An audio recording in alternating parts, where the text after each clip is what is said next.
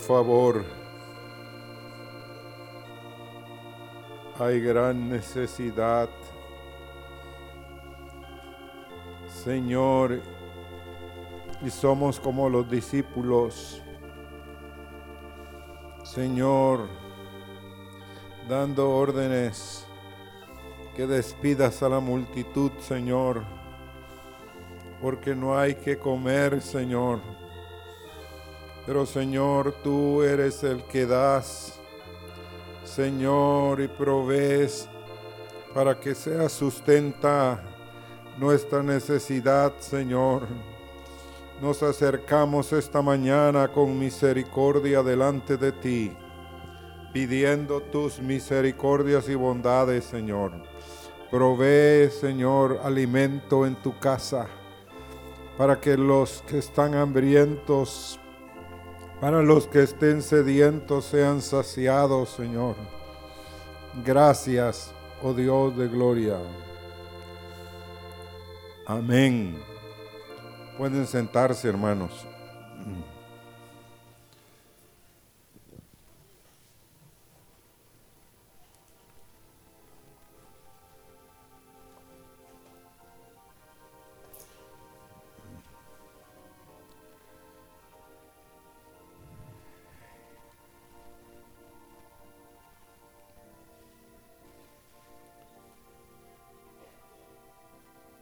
Queremos leer en el Salmo 114.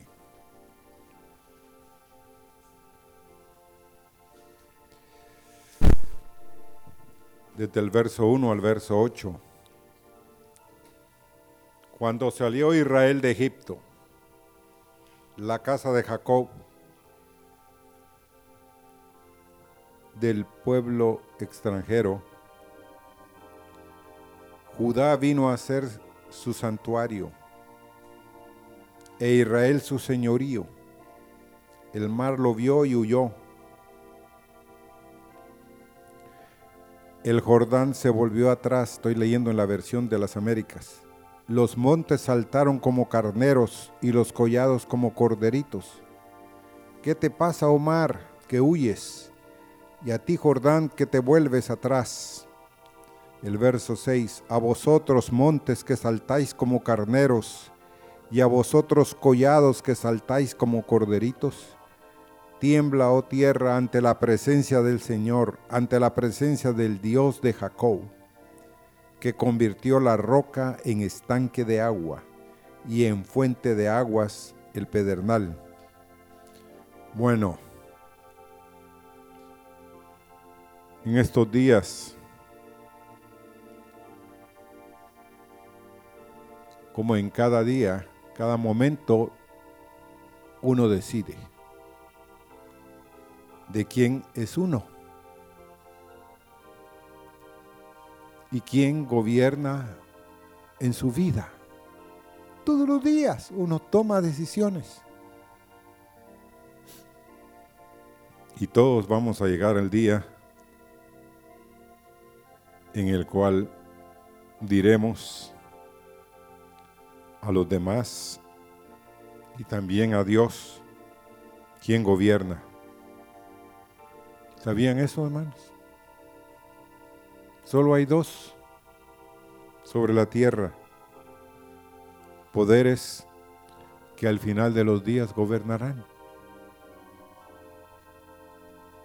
No son los norteamericanos ni son los rusos, no es la China tampoco.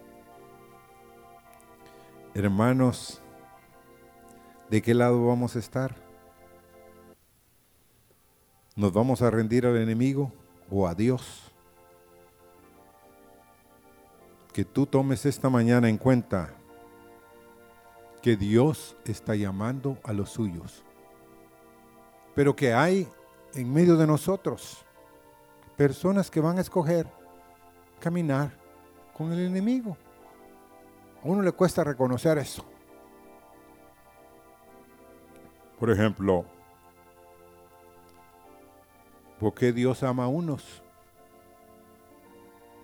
y aborrece a otros? ¿Nunca se ha puesto a pensar usted? Dios ama a un grupo. No ama a todos, hermanos. Es mentira eso. Él vino para salvarlos. Pero no ama a todos. Porque a Jacob amé y a Esaú aborrecí. Entonces no ama a todos. Pero ¿por qué vino eso a mi corazón? Porque yo fui confrontado en estos días. ¿Quién toma control de tus decisiones? ¿Quién gobierna sobre ti? Uy, eh, uno siempre quiere eludir las preguntas difíciles, ¿sí o no? No, las fáciles. En los exámenes, ¿cuáles cogemos? Las fáciles. A las duras esperamos el momento que nos alcance el tiempo. Pero lamentablemente quiero contarles, las preguntas más difíciles y más duras son las que tienen mayor valor en los exámenes. Entonces tenemos que entrarle a las duras, a las difíciles. Entonces yo fui confrontado con ese camino. ¿Hasta dónde yo someto a Dios mis decisiones o soy yo el que tomo la decisión? ¿Aló? Entonces, ahora, ¿por qué leímos esta porción? Porque cuando Israel salió de Egipto, la casa de Jacob de entre un pueblo de lengua extraña, dice en la versión de las Américas. El pueblo, hermanos, voluntariamente salió o fue obligado por las circunstancias. Cuando usted lee en Génesis y en Éxodo, el pueblo, con perdón de ustedes, no quería salir de Egipto. Querían pronto volverse a Egipto. ¿Ah? Así somos, hermanos.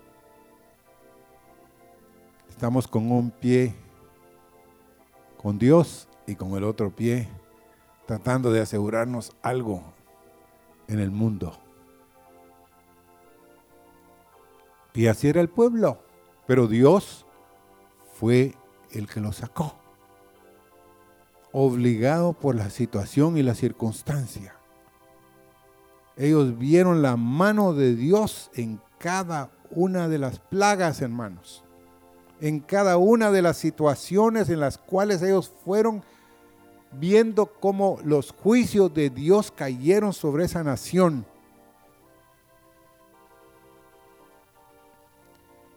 Pero ahora volvámonos al caso nuestro. Todos hemos salido de Egipto, hermano, del mundo. ¿Sabían ustedes? Toditos. Si es que verdaderamente Él de alguna forma ha tocado nuestro corazón. Y sí, hay muchos de ustedes. Y a mí hay cosas también que yo estaba acordándome que costó un poco que yo abandonara ciertas cosas. Cuando vine al Señor, una de ellas era las amistades que tenía en el mundo. Ya, que no eran muchas, pero habían personas que me habían ayudado. Personas que habían hecho cosas que me ayudaron. Y yo estaba muy agradecido con esas personas. Pero yo sabía que tenía que seguir adelante. Otro es cosas que eran parte de nuestra vida antes de venir al Señor. Y somos como el pueblo de Israel. Queremos los ajos y los puerros. Queremos la comunión. Queremos la diversión que a veces teníamos en el mundo. Pero hermanos, es una lengua extraña la de Egipto, ¿sí o no? ¿Ya se dio cuenta usted que no lo entienden? ¿Ya se dio cuenta usted después de un largo camino que no están de acuerdo con usted? Que lo que usted ama ahora, ellos lo aborrecen. Y que usted ya no los puede amar a ellos. Por más que haga, usted dice, no, no puedo. Ya, ellos van en otra senda, en otro camino. Sí, es cierto. Y en esta, en esta versión de las Américas y también en la nuestra de las, la Reina Valera, habla de la casa de Jacob. ¿Y qué es la casa de Jacob? Es la casa de los torcidos, hermanos, de los suplantadores. Y hemos salido y estamos hoy en posesión y anhelamos que la autoridad de Dios se ejerza sobre nuestras vidas. Pero como decía la profecía, porque Dios quiere nuestro bien. ¿Aló? Dios quiere darnos abundancia de su bien, de lo que Él tiene en los cielos, de lo que Él es. Ahora, ¿cuántos de los que estamos aquí? Cuando leemos ese verso 2, que dice que Judá vino a ser su santuario e Israel su dominio, en la versión nuestra dice, Judá vino a ser su santuario, pero Israel su señorío. Tengo que reconocer delante de ustedes que a veces hemos fracasado tratando de retener la presencia de Dios en nuestras vidas. Que hemos ido viendo cómo con facilidad empezamos a perder el santuario que, estamos, que tenemos aquí con Dios. Por cosas de la vida. Por todas las carreras que estamos hoy estamos metidos, hermanos, en una cantidad de carreras y de cosas que no tenemos tiempo para meditar en que somos un santuario de Dios. Ya no tenemos alabanza en nuestra boca. Ya no tenemos adoración con Dios. ¿Pero por qué? Porque nos cuesta retener, hermanos, Y esta mañana leí un, una cosa con respecto a que a un violinista famoso de apellido Bell, una compañía un periódico famoso de los Estados Unidos hizo una gran prueba con él. Y lo puso en el metro, en la estación central del metro de Nueva York.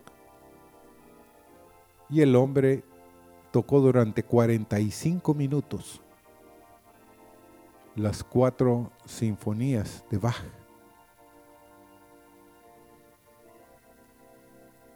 Y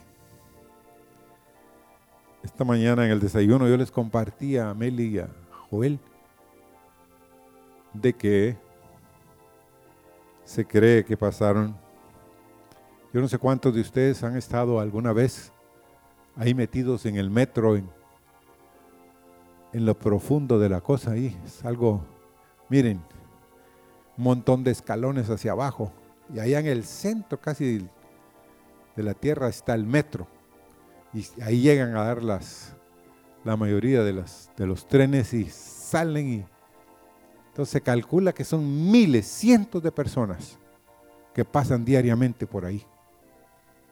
Y esa mañana el hombre tocó 45 minutos y recogió una ofrenda de 32 dólares. Y pues hubo personas que se detenían un momentito y sacaban algo, y, y seguían. Y solo los niños querían detenerse y escuchar al violinista. Y me recordaba Joel que había en medio de del auditorio una mujer de origen pues china y ella sí lo escuchó hasta el final y bajó, lo fue a saludar y, y le dijo que ella había estado en un concierto dos semanas antes y que cuando oyó las notas ella sabía que provenían del violín y del violinista más famoso en esa época. Y el hombre tocó después en un teatro y la entrada costaba 100 dólares, la más lejana. Había entradas de 200 y hasta de 300 dólares. Y el teatro estaba a reventar. Pero ¿cuál es la diferencia? La diferencia es que no tenemos tiempo. Que en la mañana, hermanos, nos levantamos ya programados, ya atrasados ya el reloj no alcanza. Y, y entonces no estamos dispuestos a detenernos. Pero el otro caso es de que queremos pagar si es algo bueno, pero nosotros lo escogemos. Si nos lo dan gratis, no lo apreciamos, ¿sí o no? ¿Sabían ustedes? El Evangelio es gratuito, hermanos. ¿Sabían ustedes? Es gratis. Pero si se cobrara el valor, les aseguro que muchos quisieran pagar para tenerlo. Pero sigamos adelante. Sí reconozco yo que tanto Israel como Judá han tenido infidelidad a su Dios. Porque Israel durante todo el desierto, hermanos, los 40 años tenían la presencia manifiesta de Dios por la mañana con una nube y en la noche con una antorcha y muchos de ellos despreciaron la presencia de Dios y dijeron ellos, mejor sería que muriéramos en el desierto. Con la presencia de Dios. ¿Oyeron eso? Con la presencia de Dios querían regresar a Egipto. Con la presencia de Dios querían apedrear a Moisés. ¿Ah? con la provisión de Dios del maná y del agua, querían regresar a Egipto. Así somos, hermanos. Pero Dios tenga de nosotros misericordia. Amén. Ahora reconozco, ellos, igual que tú, yo no me salvé. Yo sé que nadie de ustedes de aquí se salvaron fue Dios el que tomó la iniciativa y nos rescató.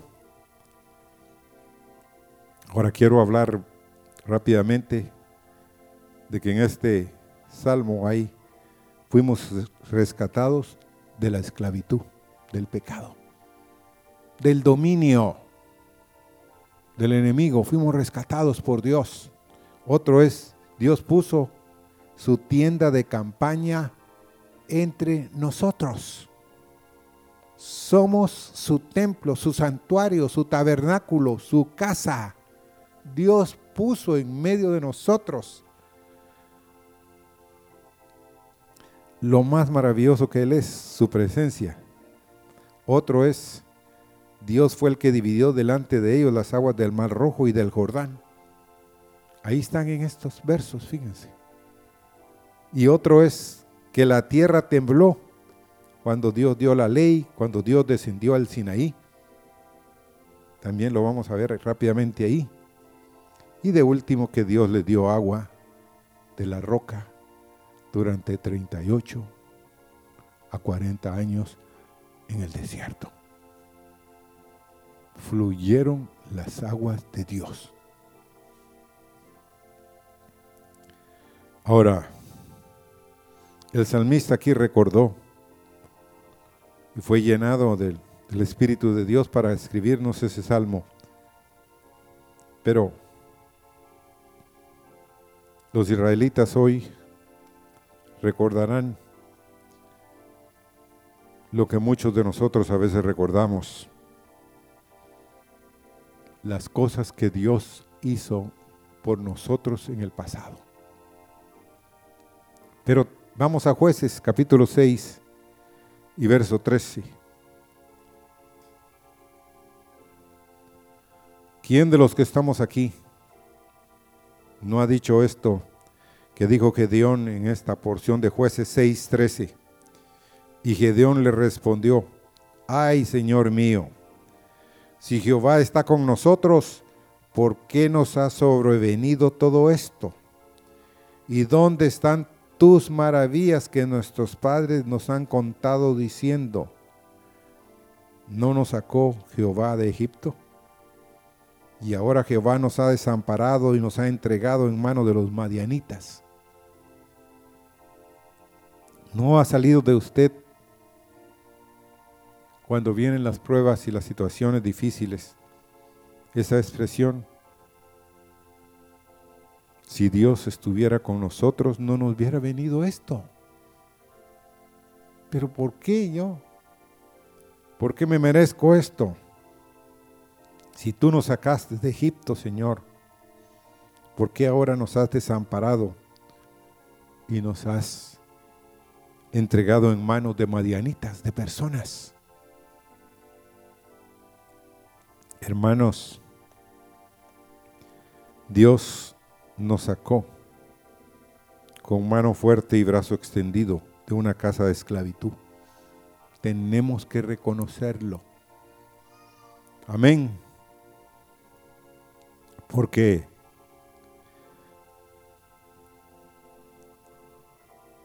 ¿Cuántos de ustedes se recuerdan que en el mundo con facilidad servimos a los hijos de Israel? Los hijos de Israel, nosotros servimos al mundo y encontramos dureza. ¿Cuántos de nosotros estamos felices o infelices con los jefes que tenemos. ¿Mm? Hay muchos de nosotros que como hacen en el Japón, en el Japón para, vieron que para mejorar el incentivo y, que los turnos producirían más, bajan una piñata a la hora del descanso que, los japoneses comen.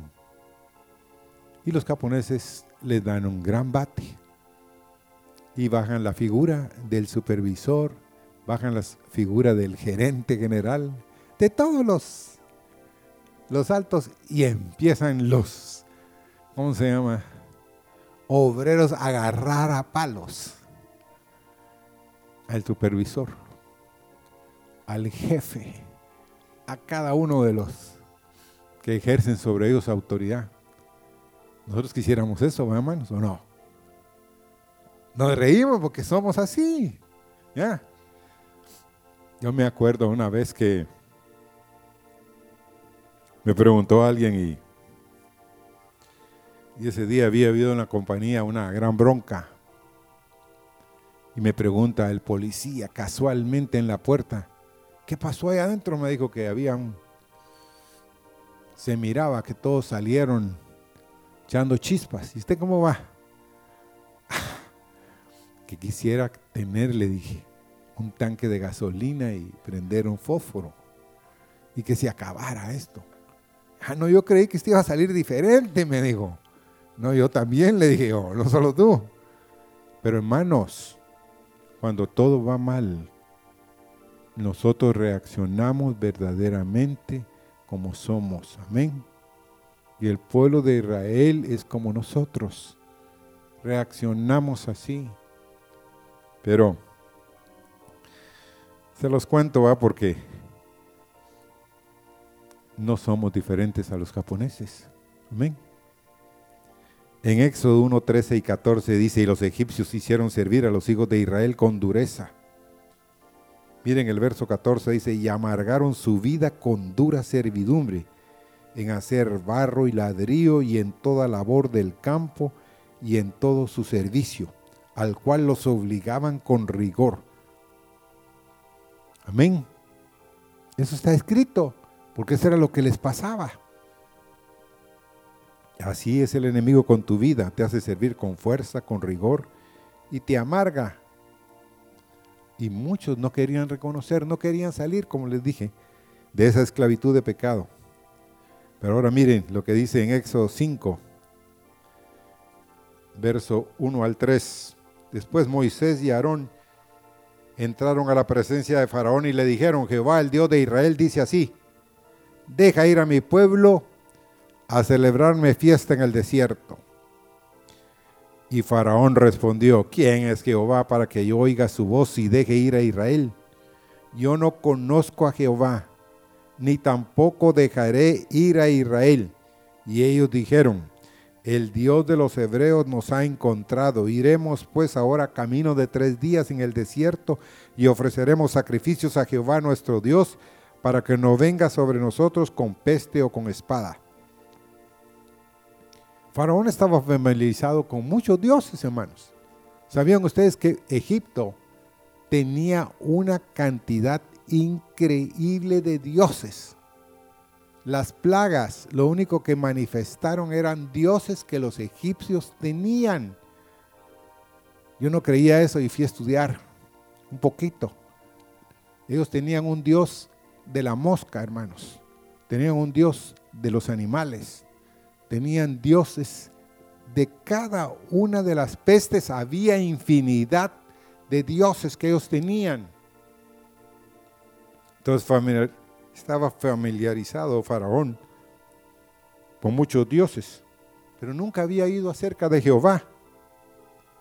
Y si Dios era el Dios de los esclavos hebreos, no podía ser demasiado poderoso. Perdón, pensaba Faraón. ¿No pensaría usted eso lo mismo? ¿Qué pensaría usted si usted fuera Faraón y tuviera un montón de gente a su cargo como esclavos? ¿Qué pensaría usted si alguien viniera y le dijera, mire, Dios quiere que, que salgan, pero usted no conociera a Dios, ni tuviera noticia de Él? Pues no los dejaría no creeríamos que el Dios de ellos es un Dios poderoso. No había ninguna, no había visto ningún poder, no había visto nada manifiesto dentro del pueblo de Israel. Y no escucharía ni a Moisés ni a Aarón, porque no conocía ni respetaba a Jehová. Ahora, una pregunta a usted. ¿Qué le ha pasado a usted cuando le comparte a alguien del mundo? ¿No nota usted a veces que encima que no conocen a Dios, no quieren escuchar, no lo quieren escuchar a usted? Pero hermanos, no lo están rechazando a usted, están rechazando su fe, No nos sorprendamos ni nos desanimemos. Sigamos hablándole a las personas. Amén. No nos cansemos. Porque en Romanos 8:21 dice, porque también la creación misma será libertada de la esclavitud, de corrupción a la libertad gloriosa. ¿De quiénes? ¿De quiénes va a ser? De la libertad gloriosa de los hijos de Dios. Y esta es la condición de la creación de Dios, hermanos. De los hombres y de las mujeres están en esclavitud de corrupción. Y miren, en la escritura corrupción es destrucción, es hacer daño, es perjudicar, fíjense. Pero que algún día nosotros digamos, el Dios nuestro puede libertarte de destrucción, de no edificar la vida de otros y te puede llevar a una libertad gloriosa, que es la libertad gloriosa de los hijos y de las hijas de Dios. Ahora en el verso 2 de ese capítulo del Salmo 114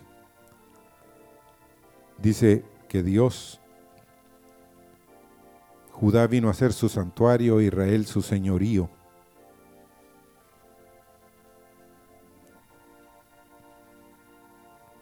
Qué lindo es saber esto. Que Dios, a través del santuario en lo físico en Israel, le dio señales de que su presencia estaba entre ellos. Amén. Ahora una pregunta a ustedes. ¿Hemos reconocido nosotros que somos hoy el santuario de Dios, hermano? Y que han habido señales manifiestas en nuestra vida de que Dios está caminando con nosotros a pesar de lo que somos y hacemos. ¿Mm? Qué maravilloso saber eso. Que Dios escoge, que Dios decide. Es como una mujer una vez me dijo, yo no estoy de acuerdo con los judíos. Ah, bueno, le dije yo. Entonces usted no está de acuerdo con Dios, le dije yo. No, me dijo, con Dios sí, pero con los judíos no.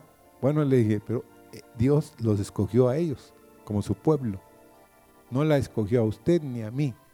Hoy, si usted es cristiana, posiblemente Dios la escogió, pero si usted no es cristiana, si usted no es seguidora de Jesucristo, Dios no la escogió a usted a los judíos y Dios los escogió, tomó la decisión de amar a ese pueblo.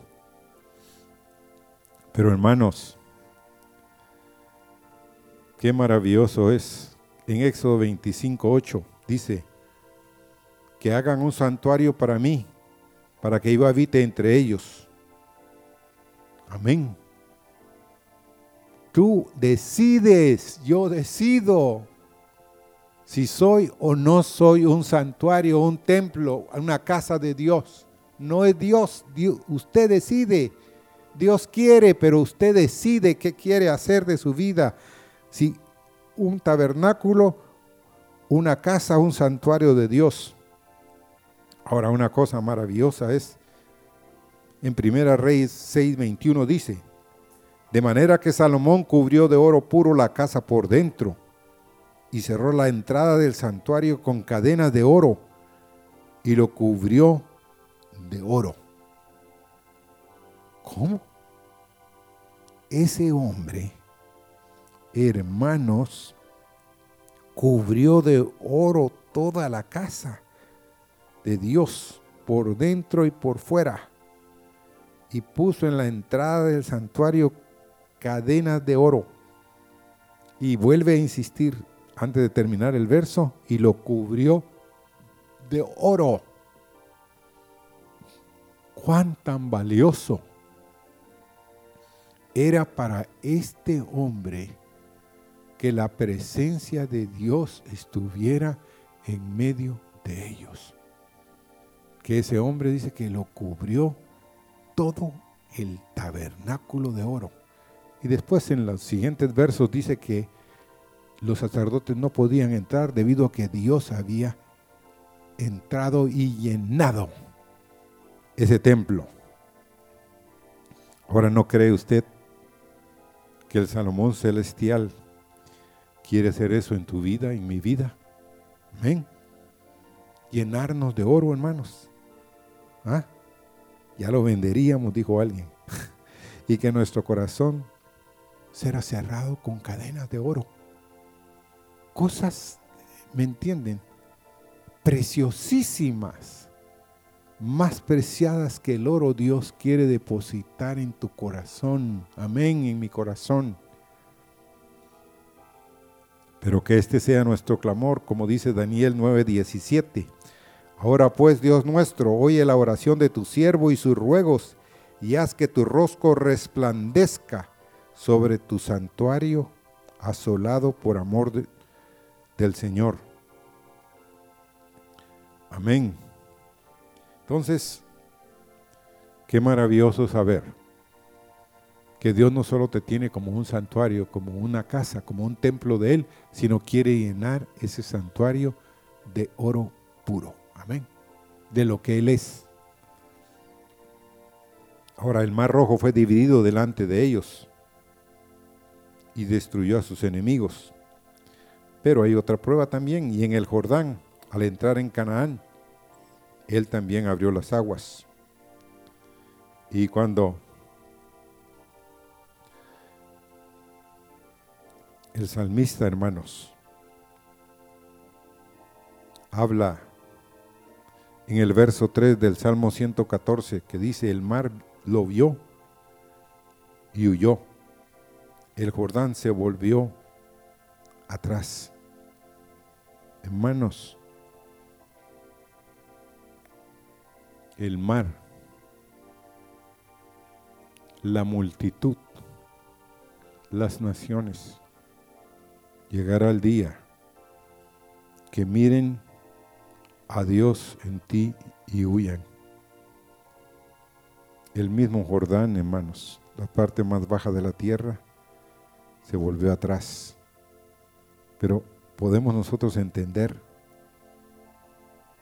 que el mar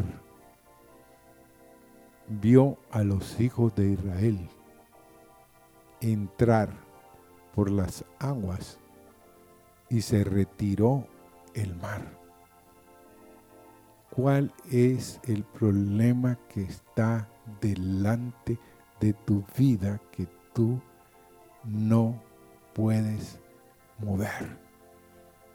Dios está delante de ti y quiere que así como el pueblo de Israel y los sacerdotes entraron, el mar se separó. Así Dios quiere ayudarte a separar los muros. Hermanos,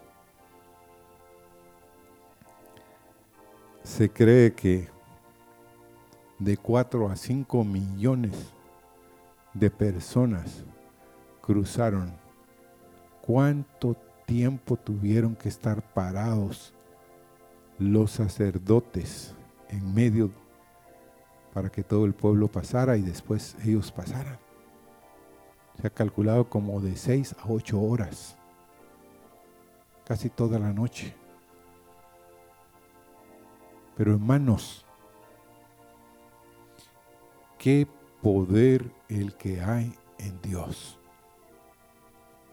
¿Cuántos de ustedes fueron alguna vez bueno, a los, a los estudios allá en Miami, en el cual lo llevan a uno por un camino y de pronto uno llega al mar, una especie de laguna grande y a través del vehículo de pronto cuando uno llega ahí, el agua se empieza a retirar y no puede pasar al otro lado. Entonces la pregunta fue al hombre que estaba ahí, ¿qué tipo de poder hidráulico está deteniendo el agua de este lado y de este otro lado. Y nos dijo el hombre, miren, si no hubiera luz, no se podría hacer este, este acto. Nos detendríamos aquí y nada podría hacer, separar las aguas. Hermanos, el poder de Dios está disponible para tu vida y está disponible para mi vida. Dios quiere separar las aguas, amén. Dios quiere quitar los obstáculos de tu vida. Amén. Dice que en Éxodo 14, 21 y 22, y extendió Moisés su mano sobre el mar e hizo Jehová que el mar se retirase por viento recio oriental toda aquella noche y volvió el mar en seco y las aguas quedaron divididas. Entonces los hijos de él entraron por en medio del mar en seco, teniendo las aguas como muro a su derecha y a su izquierda. Ah, no, es que era un río, dijo alguien, chiquitío. Para que sea un muro de agua, ¿qué tamaño tiene que ser el, río, hermanos? ¿Mm? Mediten para que haya un muro de agua. Tiene que ser grande el muro. Era poderoso el viento oriental que Dios había mandado. Ahora, leamos el Jordán. ¿Cómo fue que Dios lo dividió en José 3, 14 y 15? Y aconteció que cuando partió el pueblo de sus tiendas para pasar el Jordán con los sacerdotes delante del pueblo, llevando el arca del pacto, el verso 15, cuando los que llevaban el arca entraron en el Jordán y los pies de los sacerdotes que llevaban el arca fueron mojados a la orilla del agua, porque el Jordán suele desbordarse por todas sus orillas todo el tiempo de la siega. ¿Qué dice aquí? Que los sacerdotes que llevaban el arca, cuando entraron, fueron mojados a la orilla por el agua, pero después el agua se volvió a separar y todo el pueblo volvió a pasar del otro lado. Ahora leamos lo que pasó en el Sinaí en Éxodo 19, 16 y 20. Aconteció que al tercer día, cuando vino la mañana, vinieron truenos y relámpagos y espesa nube sobre el monte, y sonido de bocina muy fuerte y se estremeció todo el pueblo que estaba en el campamento. Y Moisés sacó del campamento al pueblo para recibir a Dios y se detuvieron al pie del monte. Todo el monte Sinaí humeaba porque Jehová había descendido sobre él en fuego. Y el humo subía como el humo de un horno y todo el monte se estremecía en gran manera. El sonido de la bocina iba aumentando en extremo. Moisés hablaba y Dios le respondía con voz tronante. Y descendió Jehová sobre el monte Sinaí, sobre la cumbre del monte, y llamó Jehová a Moisés a la cumbre del monte, y Moisés subió. Amén. ¿Cuántos Moiséses hay aquí hoy? Dispuestos a morir por el pueblo. No hay ni uno, hermano. Que suba Moisés, dijeron. No subamos nosotros, porque no queremos morir, hermanos pero no murió Moisés. Pero oigan, para usted y para mí, los dos cruces que acabo de leer marcaron la salida de Egipto y la entrada a Canaán.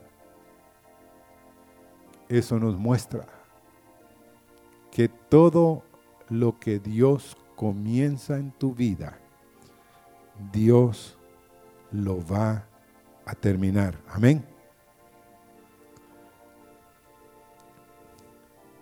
Porque Él es el soberano y creador y que no hay nada que se oponga a su poder, hermanos. Amén. Gloria a Dios. Y queremos terminar Vamos a leer en el Salmo 114.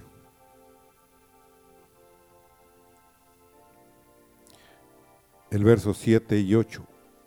A la presencia de Jehová tiembla la tierra, a la presencia del Dios de Jacob. Toda la tierra, hermanos, todo el polvo tuyo debe temblar cuando la presencia de Dios viene a tu vida. Cuando la presencia del Dios de Jacob nos inunda, hermanos. Debemos verdaderamente de temblar. Amén. Pero quiero llevarlos al verso 8. Dice que el cual cambió la peña en estanque de aguas y en fuente de aguas la roca. El mismo poder infinito que Dios usó para convertir en muro las aguas y que Israel pasara en pie, es el mismo Dios que convirtió la roca en fuente de aguas para Israel. Amén. ¿Pero por qué? Porque la roca, hermanos, que va con nosotros es Cristo. Amén. El dador del agua vida, del agua viva también, como dice en Juan 4:10 a la samaritana, es el mismo nuestro Dios. Señor, en esta mañana, que reconozcamos, Señor, que hemos sido sacados de esclavitud. Señor, de la corrupción del pecado, que hemos sido llevados, Señor, por tu presencia, Señor, de tal manera que podamos reconocer la maravilla que hay de la salvación tuya, Señor. Señor, que en esta mañana hombres, mujeres y hasta niños reconozcan Señor, que tú quieres poner tu presencia en sus corazones como una tienda de campaña, pusiste tú en medio del pueblo de Israel, Señor, en el desierto. Señor, que así como tú dividiste las aguas del Mar Rojo y las aguas del Jordán, Señor, así tú quieres actuar y manifestarte, Señor, en cada cosa de nuestra vida, Señor. No hay obstáculos para el poder de nuestro Dios. Que reconozcamos que toda la tierra temblará cuando sea dada tu palabra, Señor. Cuando tú desciendas, Señor, al Sinaí, que son muchas vidas, Señor, que tú vas a poner delante de nosotros, Señor, y que compartirá y que compartamos con un corazón, Señor, como el tuyo. Y Señor, que les demos a otros el agua de la roca, la fuente abierta, Señor, que hay en tu presencia para otros, Señor. Señor, hay agua de vida, hay fuentes y ríos de vida, Señor, que están fluyendo, Señor.